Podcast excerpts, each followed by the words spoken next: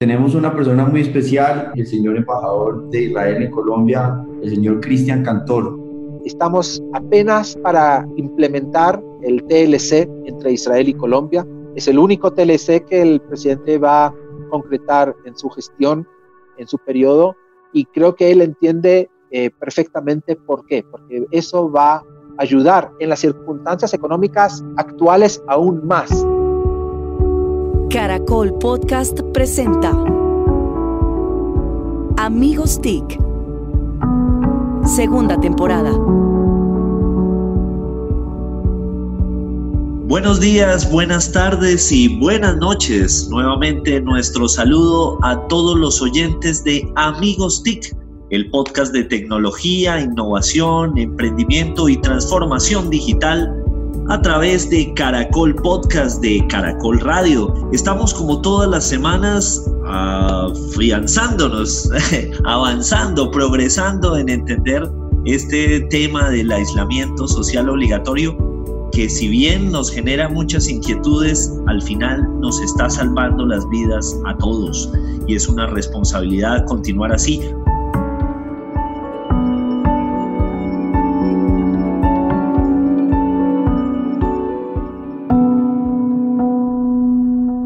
hemos querido renunciar a la posibilidad de seguir grabando este podcast que tanto nos gusta entre amigos, como siempre lo hacemos, y con un invitado muy especial. Quiero saludar primero a mis compañeros, ya no de mesa, sino de pantallitas, como nos solemos encontrar todas las semanas. Un saludo muy especial a Jole Restrepo desde Cajicá. Jole, buenos días.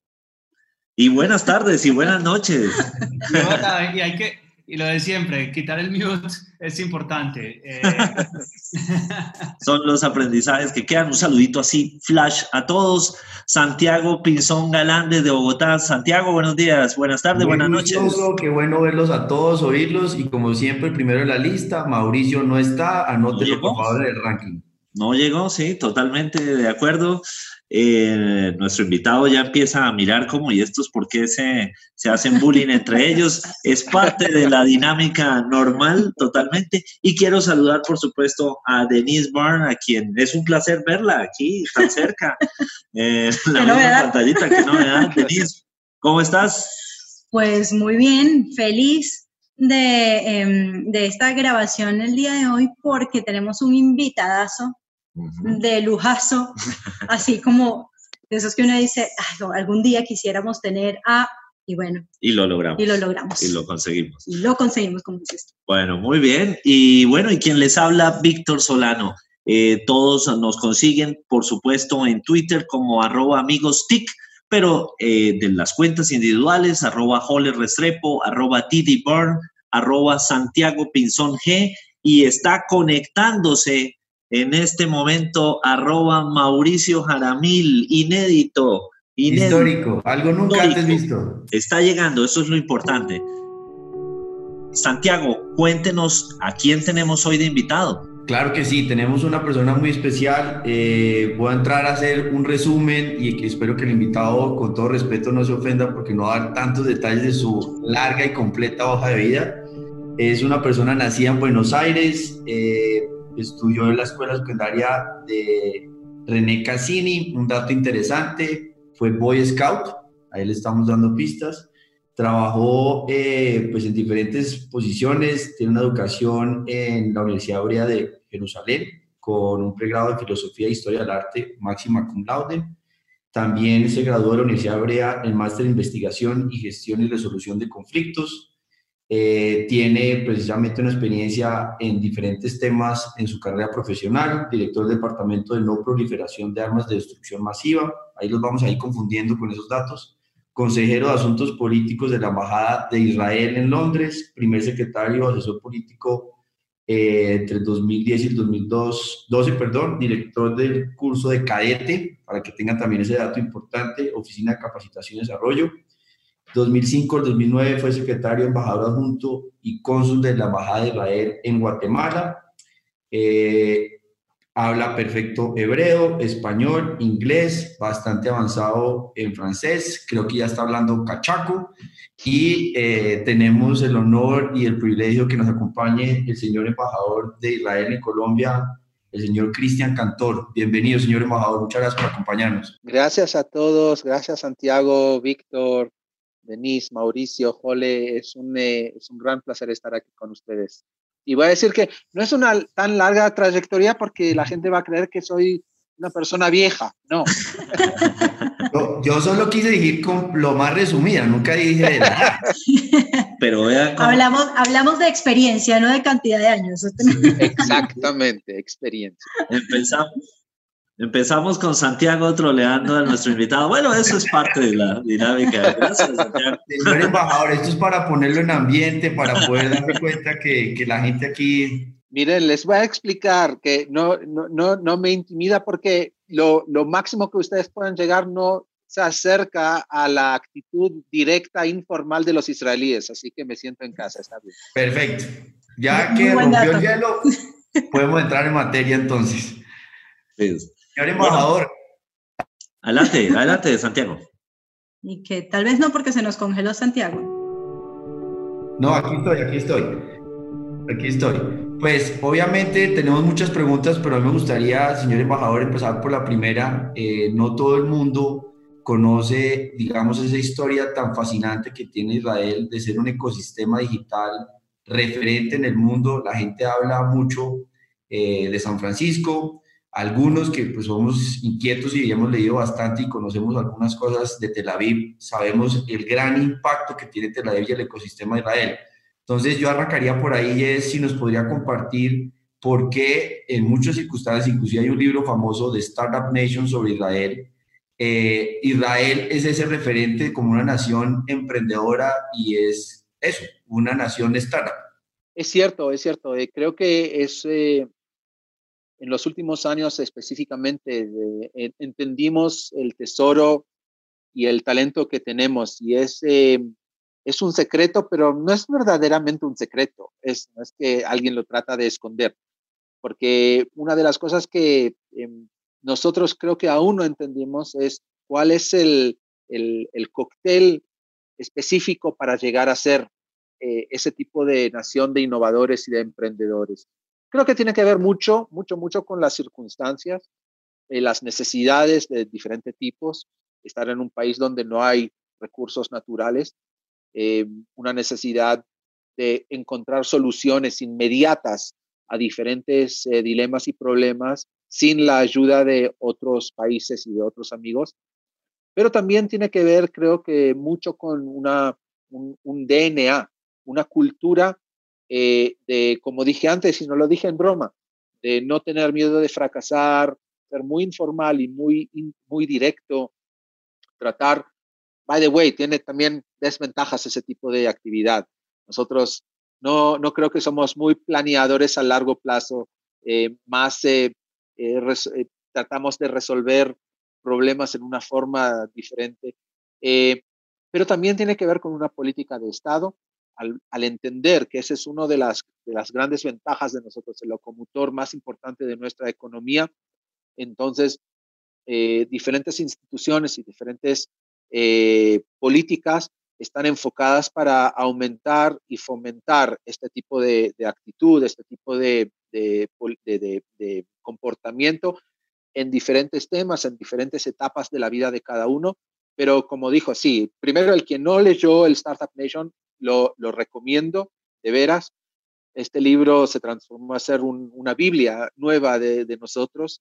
Em, y también ha creado diferentes ONGs. Uno de ellos es Startup Nation Central en Tel Aviv, eh, manejada por la esposa del escritor de este libro tan importante y que em, hoy día maneja diferentes temas de tecnología e innovación y también en una forma muy exitosa.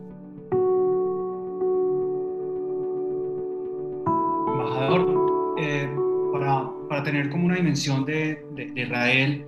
Eh, Yo voy a aprovechar, embajador, para contarle que nosotros nos robamos el turno para preguntar. Nosotros somos así.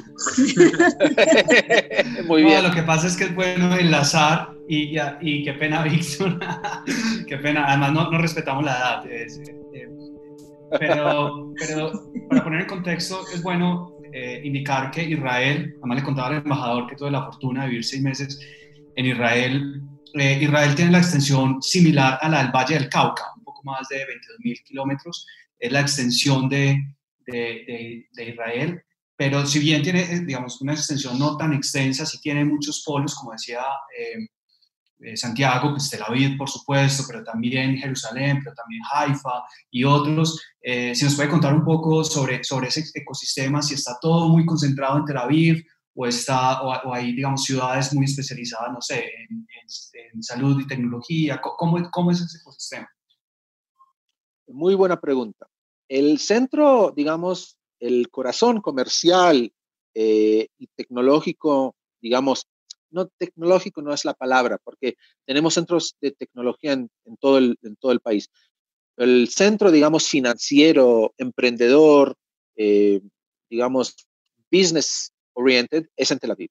Ahí están la mayoría de las compañías startup, ahí están las instituciones financieras, si queremos, si quieren, podemos hablar después de herramientas financieras eh, a este tipo de, de, industria que es sumamente importante. Uno de los pilares más importantes de esta industria.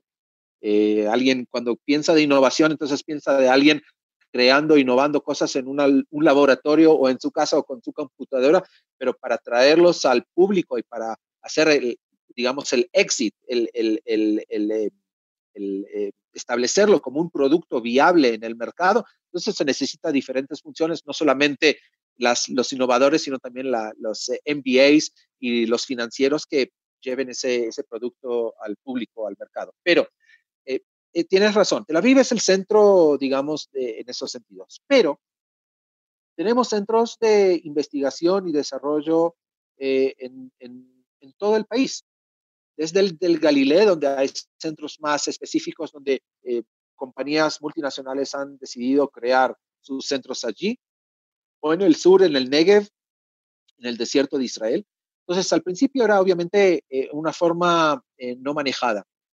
Llegó el momento donde el Estado entendió que hay que aquí eh, aprovechar este tipo de iniciativas para crear empleos, para obviamente también integrar otro tipo de políticas en Israel, como por ejemplo traer más desarrollo a la periferia de Israel, no solamente al centro de Israel.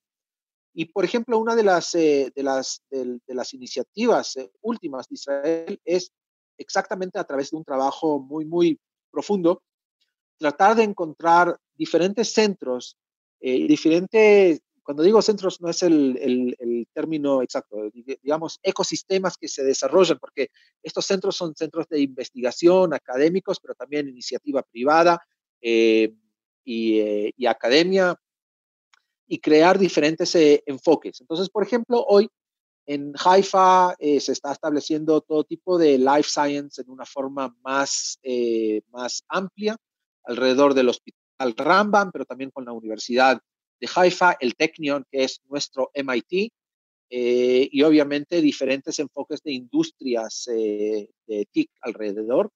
O la otra iniciativa que es una meca, no lo digo en, un, en una forma teórica, es es realmente una meca, inclusivamente su, eh, su ministra TIC, bueno, la saliente Silvia, ha visitado eh, el, el, la capital, nuestra nueva capital de ciber eh, en Beersheba, que es en el sur, también tra tratando de concluir o crear junto a la Universidad de Ben Gurión, los centros de investigación allí, a la industria y el hecho que hemos trasladado, trasladado a Beersheba eh, eh, eh, bases del ejército, de unidades que manejan temas de computación, inteligencia y ciber, para crear un ecosistema exactamente que pueda empujar Beersheba a ser la capital ciber de Israel y en, en, mis ojos y en ojos de muchos expertos otros, en eh, la capital de ciber del mundo. Entonces, sí, tenemos un enfoque muy grande en Tel Aviv en el centro de Israel, donde vive la mayor parte de la población, pero también estamos tratando de, a través de políticas de Estado, eh, expander ese tipo de, de, centros y de ecosistemas al todo, al todo el territorio de Israel. Embajador, ustedes tienen, creo que podríamos, nos tocaría hacer como un capítulo por cada sector en el que se han destacado en innovación, pero vamos a arrancar con este. Em, y eh, estamos en medio de una coyuntura que está impactando al planeta entero y sus alrededores, diría yo. Em, y ustedes han logrado en salud unos procesos muy, muy interesantes. O sea, tienen cosas como em, pues todo el tema del registro médico electrónico, la asistencia sanitaria a domicilio, los hospitales digitales y algo que me llama mucho la atención son el monitoreo de los signos vitales sin contacto físico. Yo no sé si podemos hablar tan al detalle eh, con usted sobre, sobre esto, pero sí por lo menos en términos generales conversar un poco sobre qué está pasando en salud en este momento en Israel. Sí, eh, Denise, tienes razón. Eh, las, bueno, primero es una combinación de tecnología y de políticas, pero las políticas están basadas en diferentes tecnologías. En ese sentido, quiero tal vez abrir un capítulo que tiene que ver, pero no tiene que ver porque es muy importante. Israel tiene una excepción Em, no sé si ustedes saben, pero Israel hasta los años 70 fue un país socialista con una obligación de cada ciudadano ser parte de un seguro médico. Entonces hoy tenemos como tres, cuatro aseguradoras médicas con eh, el data de 8 millones de israelíes del momento que han nacido hasta el momento que han fallecido, los que han fallecido, toda la historia médica. Eso crea una oportunidad hoy día con inteligencia artificial de investigar y llegar a conclusiones donde hoy día la medicina obviamente está yendo a, esa, a, ese, a ese objetivo, eh, donde el database israelí es un database que casi ningún otro país no tiene. Implementando junto a las tecnologías, eh, tienes razón, Denise, hemos, eh, hemos logrado de, de tener una, implementar diferentes tipos de aislamientos. Eh, al principio, bueno, tenemos que entender que Israel es un país no grande con un punto de entrada y salida. Entonces, eso obviamente, a través del aeropuerto Ben Gurion, nos permite manejar o controlar mucho mejor eh, un tipo de crisis como una pandemia. Entonces, al principio, para evitar eh, toques o aislamientos, entonces eh, se, ha hecho una investigación epidemiológica a cada uno de la gente que, de las personas que fueron contagiadas, mandando al resto de las personas que fueron expuestas a un aislamiento preventivo. Pero al momento que llegamos a una, en la curva, a un punto donde ya era un contagio público, tuvimos que implementar eh, todo tipo de aislamientos inteligentes. ¿Y en qué se refiere? Todo ese tipo de cosas obviamente están basadas en tecnologías de diagnósticos, eh, que en Israel se implementó de lo más, digamos, estúpido y más primitivo a lo más avanzado. Por ejemplo, eh, comenzó todo como, con Boots, donde cada aseguradora médica pedía a sus, a sus clientes llenar cada día un formulario con diferentes síntomas y parámetros que de un lado podían darle a ese cliente, a ese, esa persona un diagnóstico, pero también empezó a crear un base de datos para entender el comportamiento de la pandemia. Eso fue lo más, digamos, más estúpido. Pero a lo largo del espectro tenemos ya la posibilidad eh, y ese tipo de políticas, como dije, no es solamente tecnología, tiene que también haber un marco legal específico que podría ayudar, pero, em, por ejemplo, utilizar a través de nuestros servicios de seguridad triangulación de ubicación del celular de personas y en esa manera gente que estuvo contagiada, entender quién alrededor estuvo, eh, eh, podría ser eh, expuesto a ese virus y mandarles directamente mensajes en el celular que ellos deberían entrar a aislamiento preventivo porque en día tal y tal, en hora tal y tal, estuvieron al lado de alguien que pudo estar contagiado. By the way, ese tipo de cosas nos van a tener que eh, acompañar, por lo que estoy leyendo, durante el año, el año y medio, dos años que vienen, porque no es algo que se va a ir.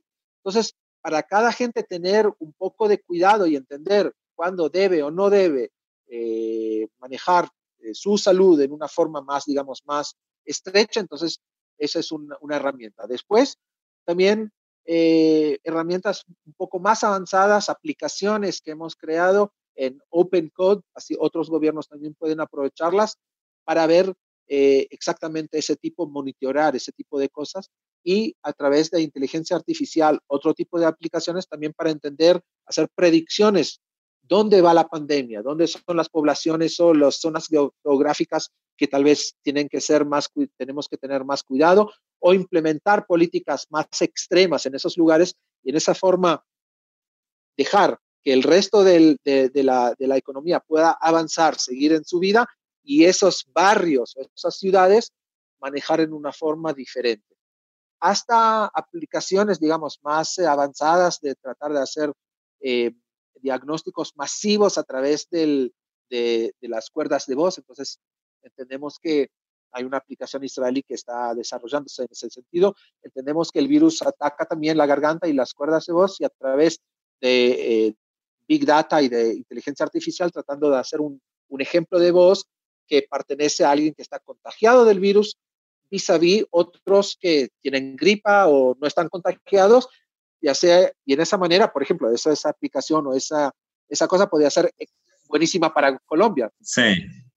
En, en, en inteligencia artificial, en inteligencia artificial especialmente han avanzado mucho. Creo que Mauricio Jaramillo, que por fin se ha incorporado a nuestra transmisión. Tiene eh, medio chulito hoy. Tiene, sí, pero bueno, vamos, vamos a permitirle hablar. No, mentira, Mauricio, bienvenido. Por el embajador lo dejamos, si no, le hubiéramos... Una vez que Mauricio abra el micrófono, que...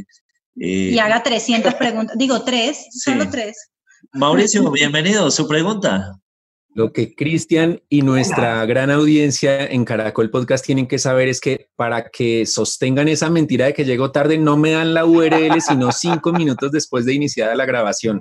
Tengo la prueba del, este del, mensaje del correo. O sea, voy a publicar abajo. Señor embajador, Mauricio siempre decía que no tenía transporte, que no es increíble, es increíble lo que ustedes hacen. Pero bueno. Yo voy a hacer dos publicaciones yo voy a publicar el, eh, el, link con el podcast y debajo voy a poner el pantallazo de la invitación con el correo y la fecha. Embajador, él, él, nos donde dice, ya voy en la cocina, en dos minutos y treinta calculo que estoy en el estudio para conectarme. Así es él.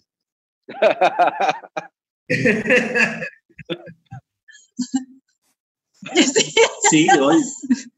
No, señor embajador.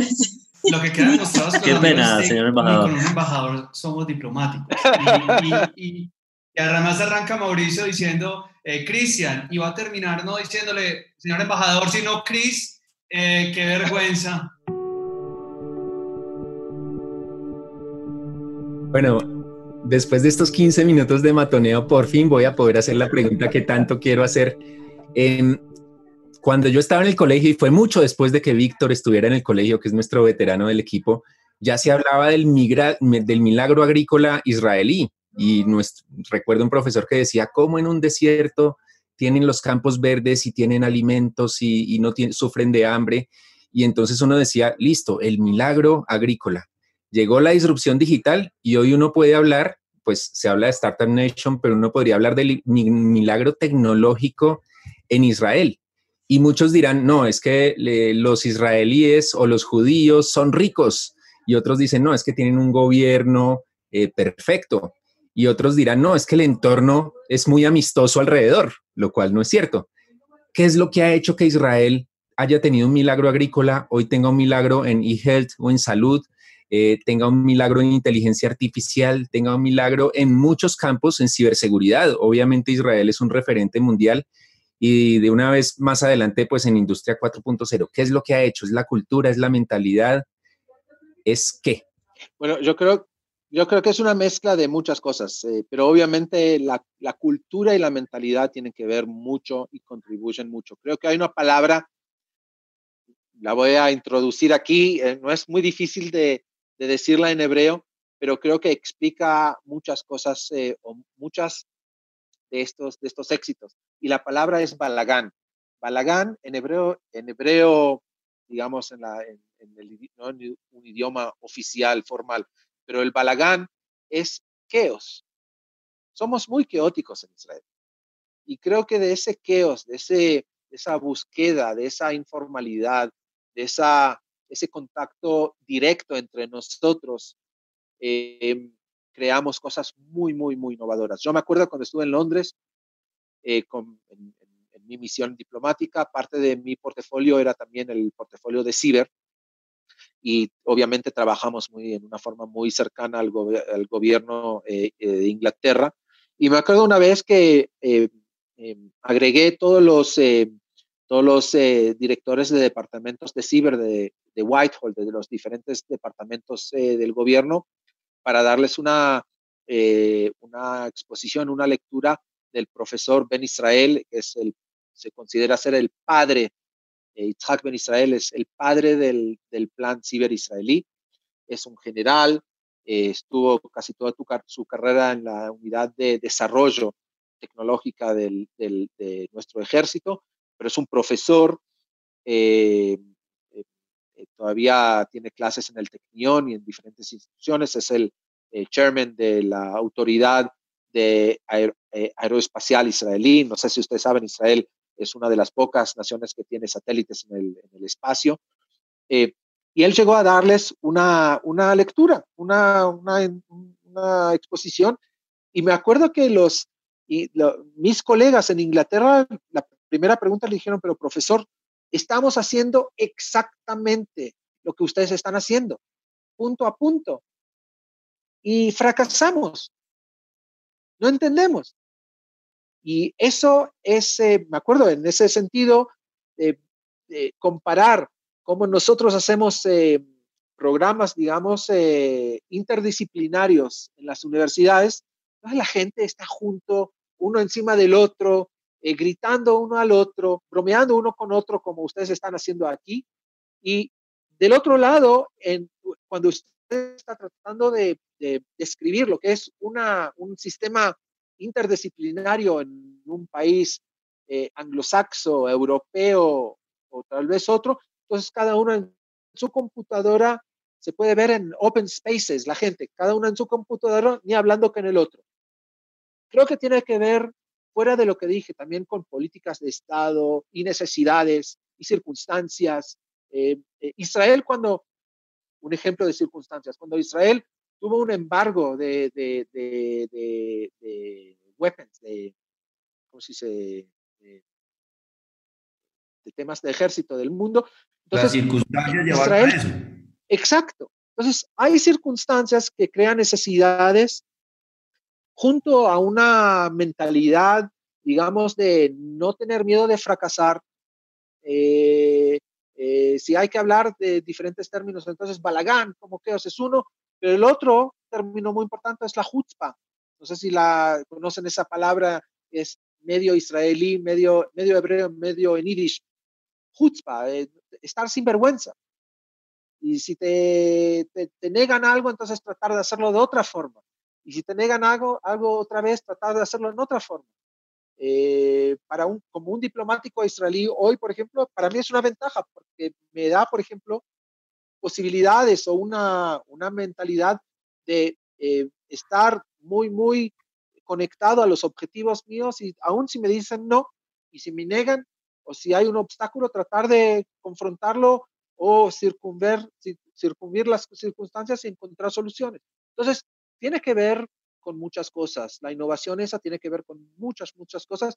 Y creo que uno de los errores es tratar de implementarlo punto a punto en otra cultura. No, yo creo que la, la, inteligencia aquí es crear que cada cultura, cada sociedad pueda crear su tipo de innovación donde se siente eh, natural, donde se siente cómoda, donde puede, en una forma genuina, realizar el potencial que tiene su sociedad y, no, y no implementar, no implementar eh, otros, otras políticas de otros.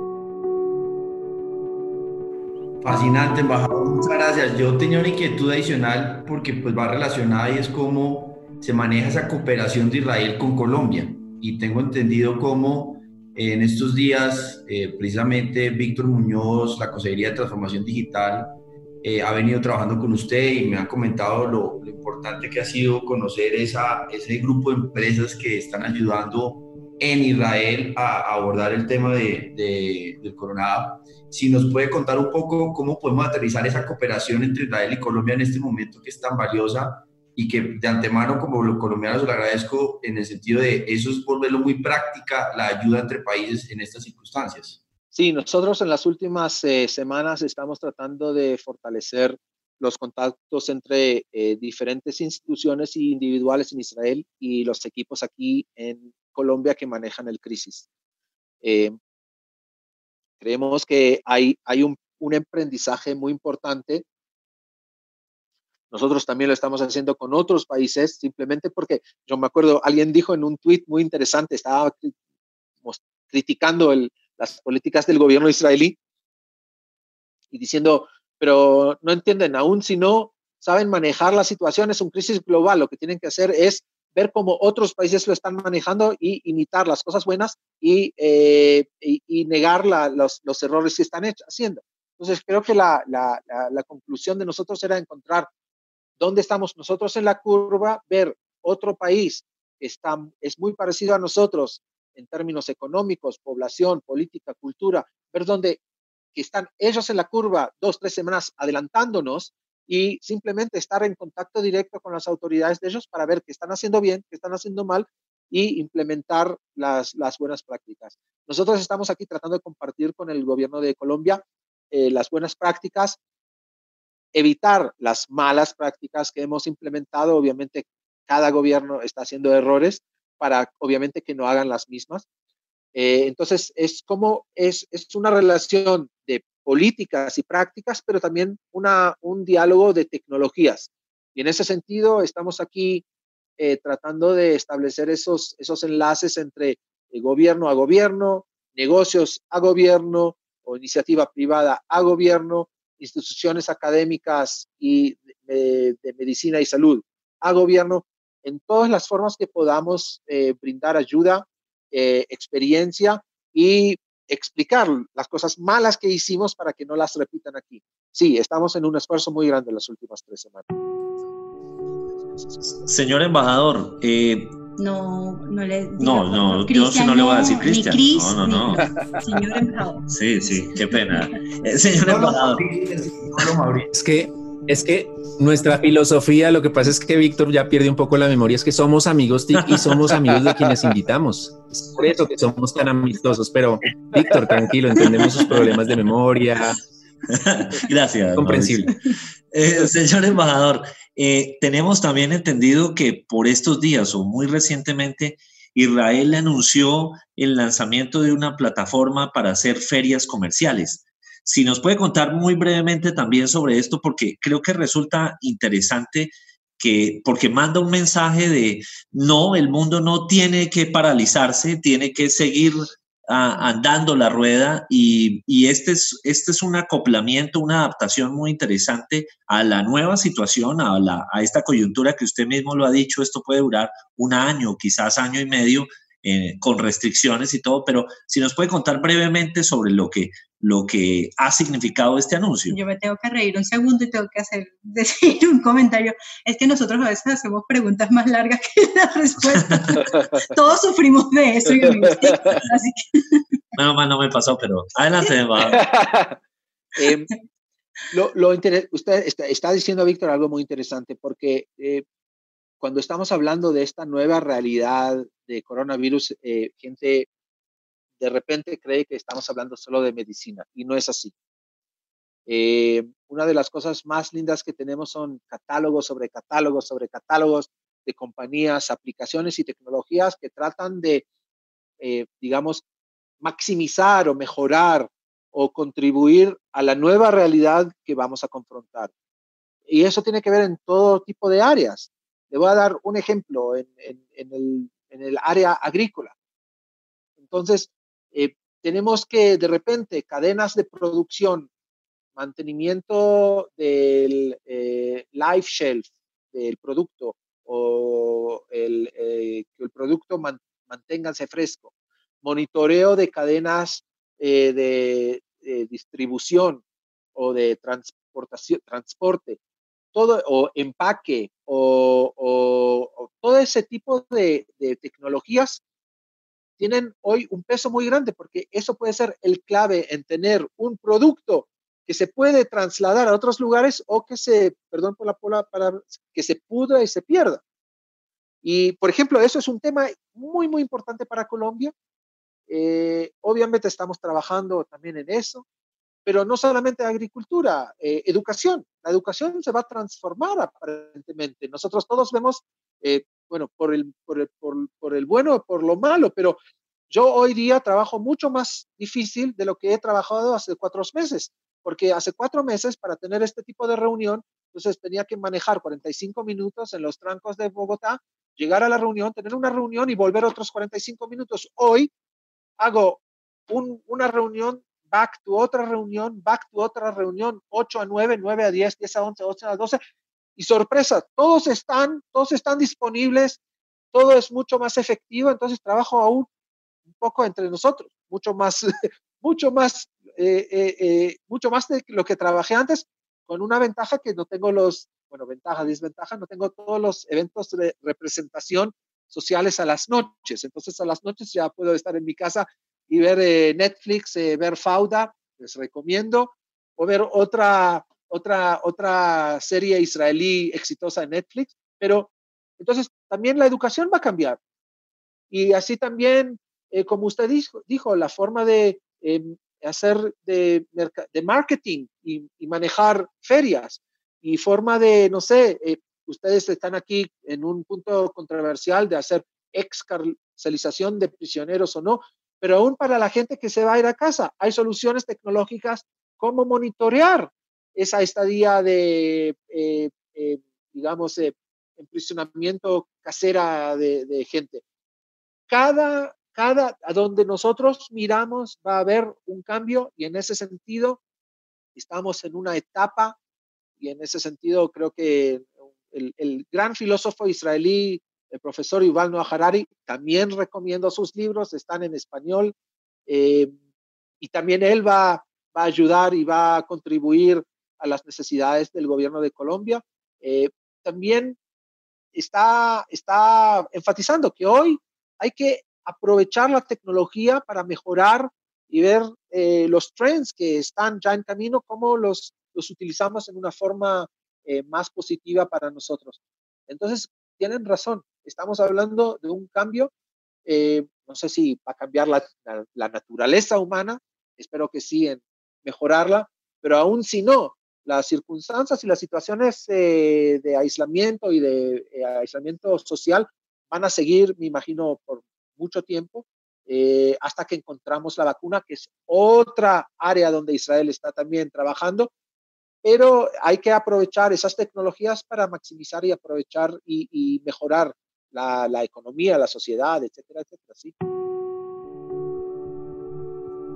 Señor embajador Cris,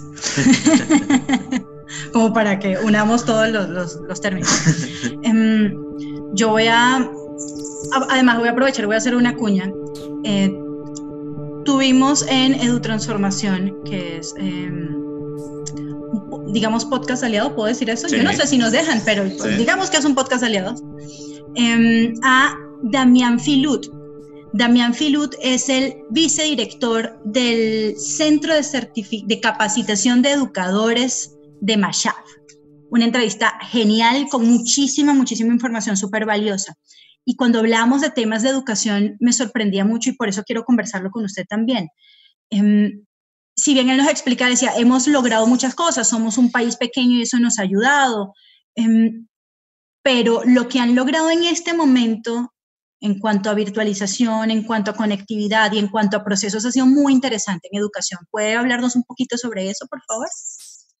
Creo que, eh, bueno, estaba hablando de Mashab, una de las cosas que Mashab tal vez significa, eh, Mashab es el Departamento de Cooperación Internacional que ha creado Golda Meir, nuestra primera ministra y quien fue canciller, eh, y ha desde ese tiempo ha brindado, su apoyo a, diferentes naciones en el mundo. pero creo que eh, lo que la, Damián les ha contado creo que es, es muy clave, porque es también la, la digamos, la ideología y no, no oficial de Mashab. Nosotros, por lo bueno y por lo malo, no como otras agencias de cooperación y de desarrollo, eh, no, no apoyamos o no eh, contribuimos en, en, financiamiento. Digamos, otras agencias, para mencionar pocas, como USAID o JICA o otras, eh, otras en el mundo, vienen y invierten dinero, hay subconstructores, bla, bla, bla, y que crean diferentes cosas. Nosotros por recursos, por eh, otros enfoques, hemos siempre invertido en know-how, en prácticas, en entrenamiento y capacitación. Y una de las cosas creo que más interesantes que también eh, les voy a introducir un tercero término, no solamente balagán, no solamente eh, sino también tajles. Tajles en hebreo es al punto, ser concreto. En inglés se debería ser don't bullshit me, to the point. Y el, pero es, pero es muy, muy, muy concreto como yo. Eh, claro. al grano. Como Mauricio. Yo me acuerdo mucho cuando iban en Israel, todo el mundo decía, Yala, Yala. Yala, yala también. Yala, es dale. Vamos, vamos. Eh, Vamos, dale. Conocer el término no eche carreta, no eche carreta. Eh, entonces, claro. Entonces, entonces el, el, el tajles, el, el ser al punto es no empezar aquí con teorías grandes de educación, y si tuviéramos eh, laptops para todos los estudiantes, y si tuviéramos más dinero para invertir, y si tuviéramos no sé qué. No, ver los recursos inmediatos tangibles que tenemos al lado de nosotros y aprovechar con un tipo de innovación. Y en ese sentido, la innovación israelí no es solamente en crear el nuevo chip de la computadora o la nueva aplicación para el teléfono. No, no, no, no. La innovación es algo cotidiana en cada paso que nosotros vivimos. Y en ese sentido, también la educación israelí es muy innovadora. Hay muchas críticas contra la educación israelí, les voy a decir de parte de israelíes. Eh, ahora he visto, por ejemplo, muy gracioso, nosotros eh, avisamos el exit strategy para nuestras escuelas del domingo. He hablado con mis familiares, eh, mi, hermana, mi hermano, mis hijos ya están grandes, entonces, pero para ver si van a ir a las escuelas o no. Y, y, y, pero al mismo tiempo, y nadie no sabe cómo van a ser, si van a ser así, van a ser así.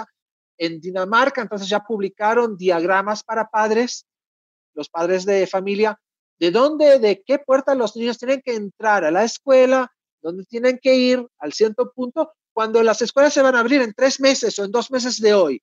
Entonces, en ese sentido, obviamente, lo digo, esa es la realidad, nosotros no somos así, pero eso es lo que nos permite, del otro lado, crear, baseado a las necesidades y las circunstancias y las los recursos, algo que sea efectivo.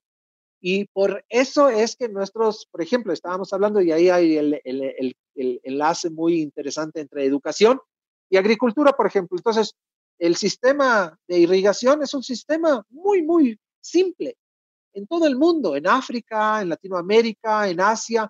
Nuestros expertos cuando llegan, entonces, es tomar unas cuantas bombas, unos cuantos no sé qué y un tanque de agua y, hacerlo en una forma que sea efectivo y traiga el resultado. Y así es también en la educación, por lo bueno y por lo malo. No somos Oxford. Embajador, unas, un par de preguntas rápidas. ¿Ya comió ajiaco? Obviamente. ¿Ya comió bandeja paisa? Claro. ¿Y cuál es el plato favorito que tiene para usted en Colombia? El ajaico es eh, extraordinario. Bueno, listo. Eh, embajador, y ya, que estamos hablando de comida, ¿dónde se come, dónde se come la mejor comida israelí en, en, en, Colombia o en Bogotá? Porque además la comida es deliciosa, la comida de Israel. Tienes razón, tienes razón, tienes totalmente razón. La, la, la cocina israelí en los últimos 10 años ha llegado a todo el mundo. Es, una, es, es algo extraordinario eh, eh, la innovación está también ahí. Es increíble, pero la innovación está también ahí. Y esa chutzpah israelí, ese sinvergüenza israelí, ese, ese chaos, ese balagán israelí, está también en el plato de la cocina israelí. No sé si han llegado al mercado, al shuk de Mahane Yehuda en Jerusalén. A cualquier persona que llega a Israel, cuando me pregunta dónde tiene que ir después de las reuniones, le digo allí, porque ahí van a encontrar un componente muy interesante de la sociedad israelí, entre todo el chaos del shuk, del mercado, el balagán, van a encontrar esos platos deliciosos, esas, esas, esas, esos restaurantes magníficos.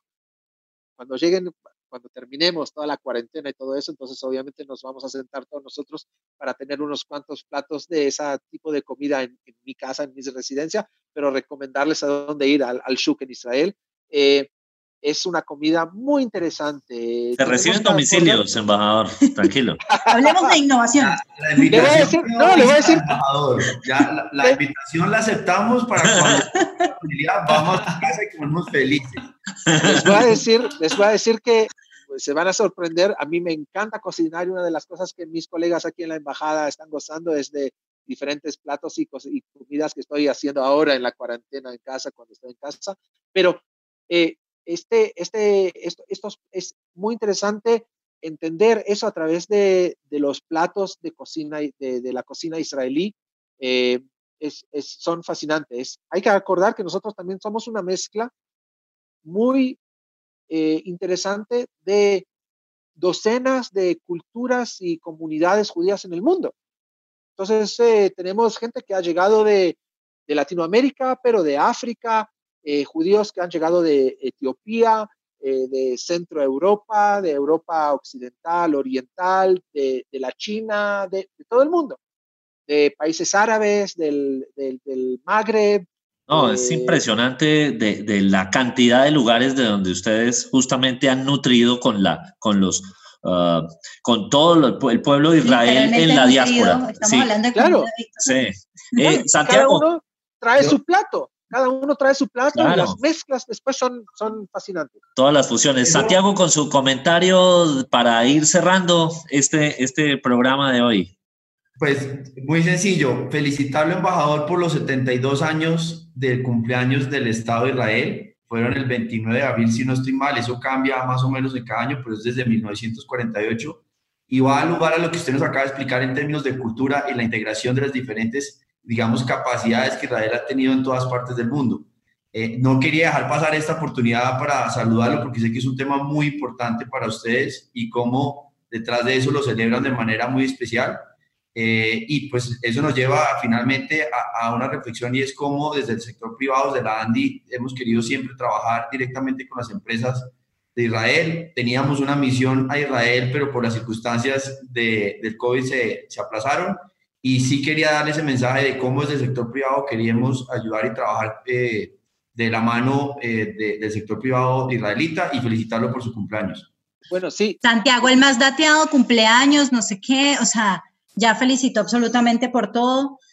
Em, pues, embajador, de verdad, muchísimas gracias por aceptar por aceptar la invitación, por estar acá con nosotros, por compartir tanta información valiosa. Les voy, les voy, a decir, les voy a comentar solamente sobre el tema esa del sector privado.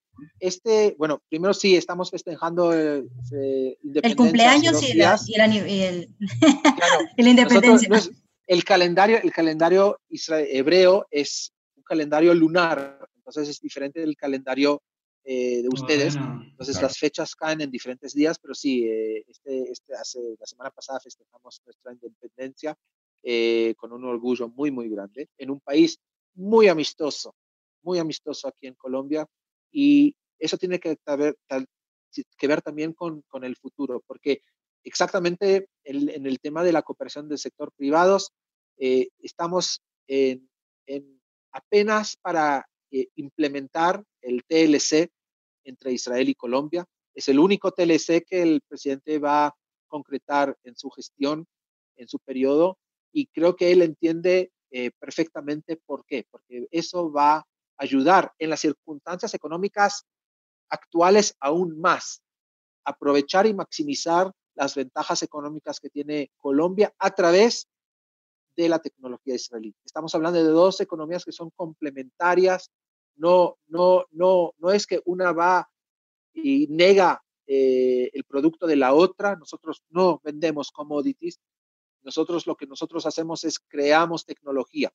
Y esa tecnología exactamente puede mejorar el producto colombiano, las exportaciones colombianas, mejorar la calidad y hacerlo más competitivo en, todos, en todas áreas. Obviamente también en, en temas tecnológicos aquí. Entonces, sí, vemos una en el futuro con una posible visita del presidente, el señor presidente en Israel y el establecimiento del TLC, con una apertura de una oficina de tecnología e innovación, la cual el presidente avisó y pronunció en su visita, última visita en Washington, en APAC, que tuve el honor y el privilegio de estar con él. Eso creo que va a dar un impulso energizar, eh, dar inyectar energía a la economía colombiana en una forma fenomenal. Entonces, sí, todavía vemos adelante muchas, muchas oportunidades para el sector privado eh, involucrarse a lo que nosotros tenemos para proponer. Es Cristian Cantor, el embajador de Israel en Colombia quien uh, nos ha deleitado realmente con, uh, con esta conversación tan nutrida, literalmente y metafóricamente. Eh, señor embajador, muchísimas gracias por su participación en Amigos TIC y esperamos tenerlo de regreso en próximos episodios más adelante. Me encantaría. entonces los dejo con las palabras, con Yala, vamos. Yala, repitan. Yala es vamos, Tajles es al punto, Balagán es queos Jutzpah es sinvergüenza, pero también los dejo con amigos TIC en hebreo, es Javerin TIC. Nos tiene que mandar eso por escrito para que quede bien, pero, muchas gracias. en español, la pronunciación, por Muchas gracias, señor embajador. Pues recuerden, en todas las plataformas, TIC. Gracias por el espacio a todos. Muchas gracias, embajador. Hasta luego. Encuéntranos en Instagram como arroba caracol podcast. Envíanos tus mensajes y comentarios.